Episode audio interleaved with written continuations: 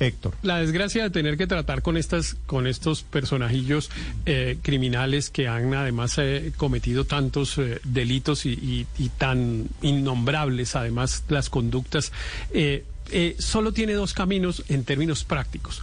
Uno, buscar un acuerdo de sometimiento, de paz, de como usted lo quiera llamar, eh, en el que usted conviene unas condiciones para que los señores dejen de cometer esos delitos. Y, el, y la segunda es que el Estado tenga la capacidad de someterlos.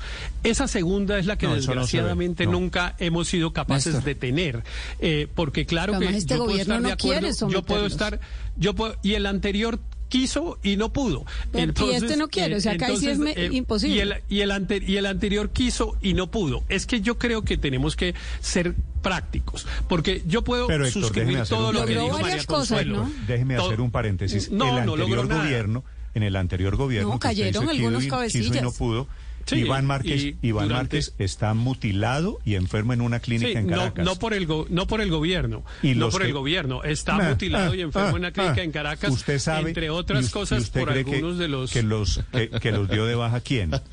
Usted los dio de baja las disidencias de hombre, FARC, usted eh, se comió que se mataron entre sí. Usted se comió ese cuento, honestamente. Mire, no, no, Romaña, Romaña, la Santrich, Romaña, Santrich, el Paisa, los que cayeron, Gentil Duarte, los que cayeron, es decir, claro, claro que hubo consecuencias. Pero para construir esa novela de que ahora fue el ejército de Colombia, las Fuerzas Armadas de Colombia, no tenemos ninguna base, Néstor.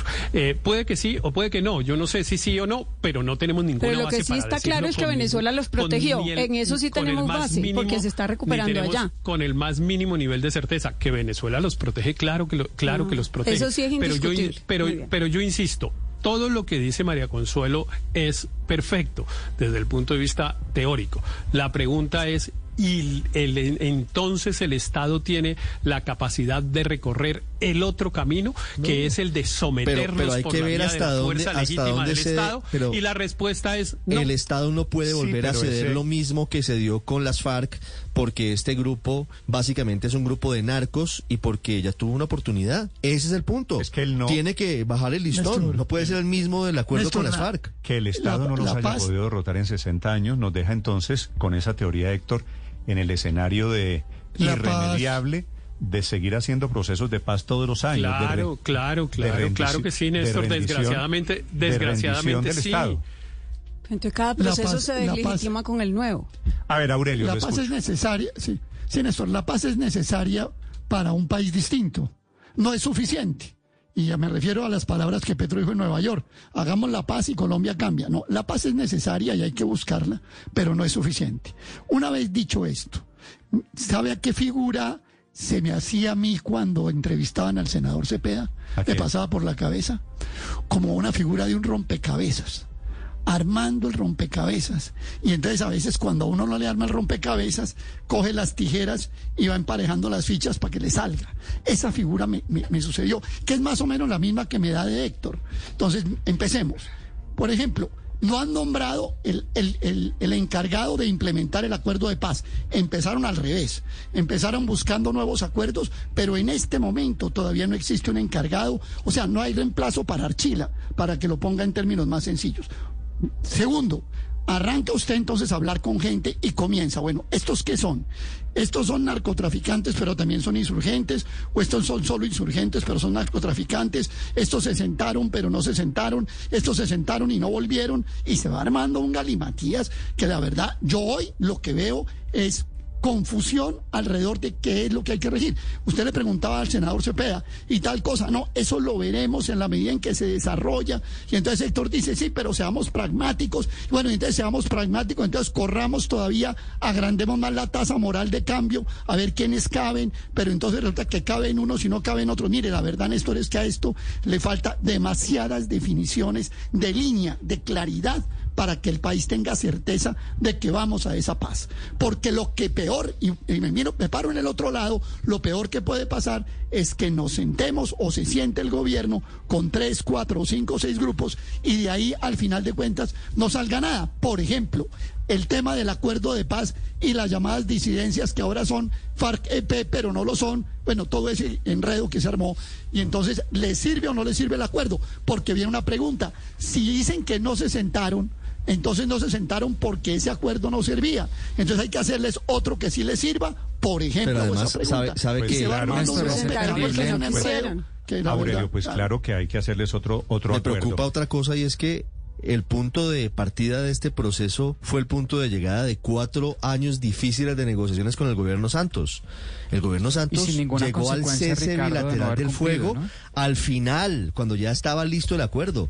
Aquí lo primero que propone y lo primero que ofrece el Estado colombiano es un cese bilateral de sobre, hostilidades. sobre este tema, les recuerdo el primer renglón del comunicado del comisionado, Daniel, reunión exploratoria del alto comisionado de paz y cuatro delegados del Estado Mayor Central de las Fuerzas Armadas Revolucionarias de Colombia.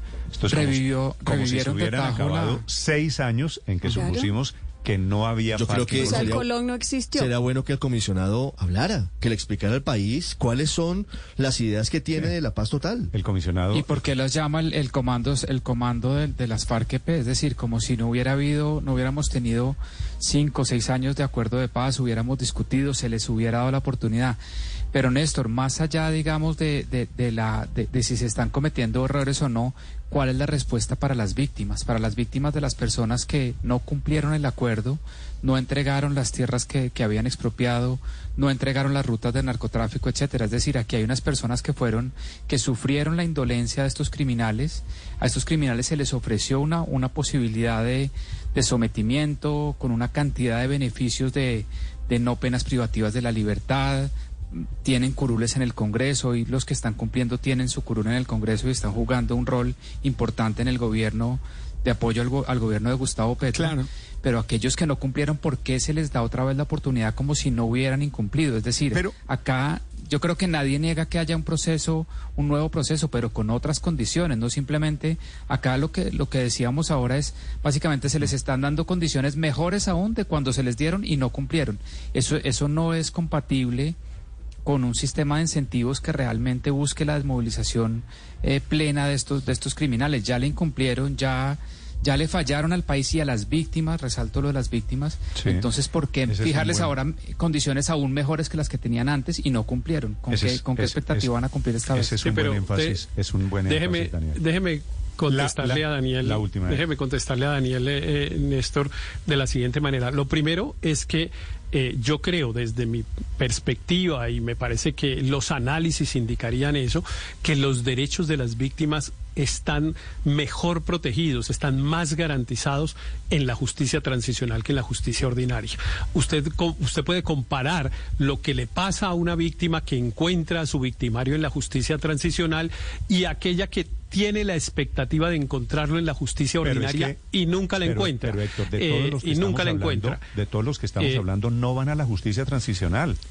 Ese No, es no, el pero tema. digo, todos no, no, están eh, hoy. no, no, no, Todos Pero están hoy fuera. Iván están Márquez tan desprecia a las víctimas que es- ha seguido teniendo víctimas. Es que, Da- es que Daniel, Daniel pregunta que si esta segunda, por, que por qué no se considera a las víctimas pa- para negar esta, llamémosla, segunda oportunidad.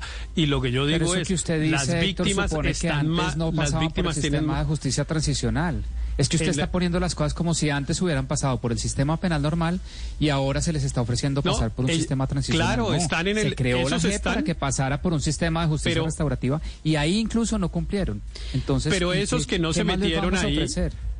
Pero esos que no se metieron ahí están hoy en la justicia ordinaria, están sometidos a la justicia ordinaria, sometidos entre comillas, porque como usted ve están libres, pero lo que deberían es estar sometidos a la justicia ordinaria y la justicia ordinaria nunca ha tenido la capacidad en Colombia de garantizarle los derechos a las víctimas, tanto que pues la mayoría de los fundadores de las FARC se murieron libres, nunca fueron llevados a juicio, ningún miembro del secretariado general de las O FARC en lo a lo largo de toda su historia, a lo largo de toda su historia, llegó a donde un juez a enfrentarlo a las víctimas y a garantizarles ni una ni un solo caso de un miembro del secretariado general de las FARC. Entonces, pues esa es un- un- una idea así, que no, sí interesante, pero pues no ocurre en Colombia. Eso no ocurre. Lo que en cambio sí ha ocurrido es que la justicia transicional le ha dado, le ha garantizado los derechos a las víctimas. Han podido encontrarlos, han podido encontrar. No, la pues, justicia transicional- todo Pero entonces de le vamos a hacer otra justicia restaurativas, transicional, eh,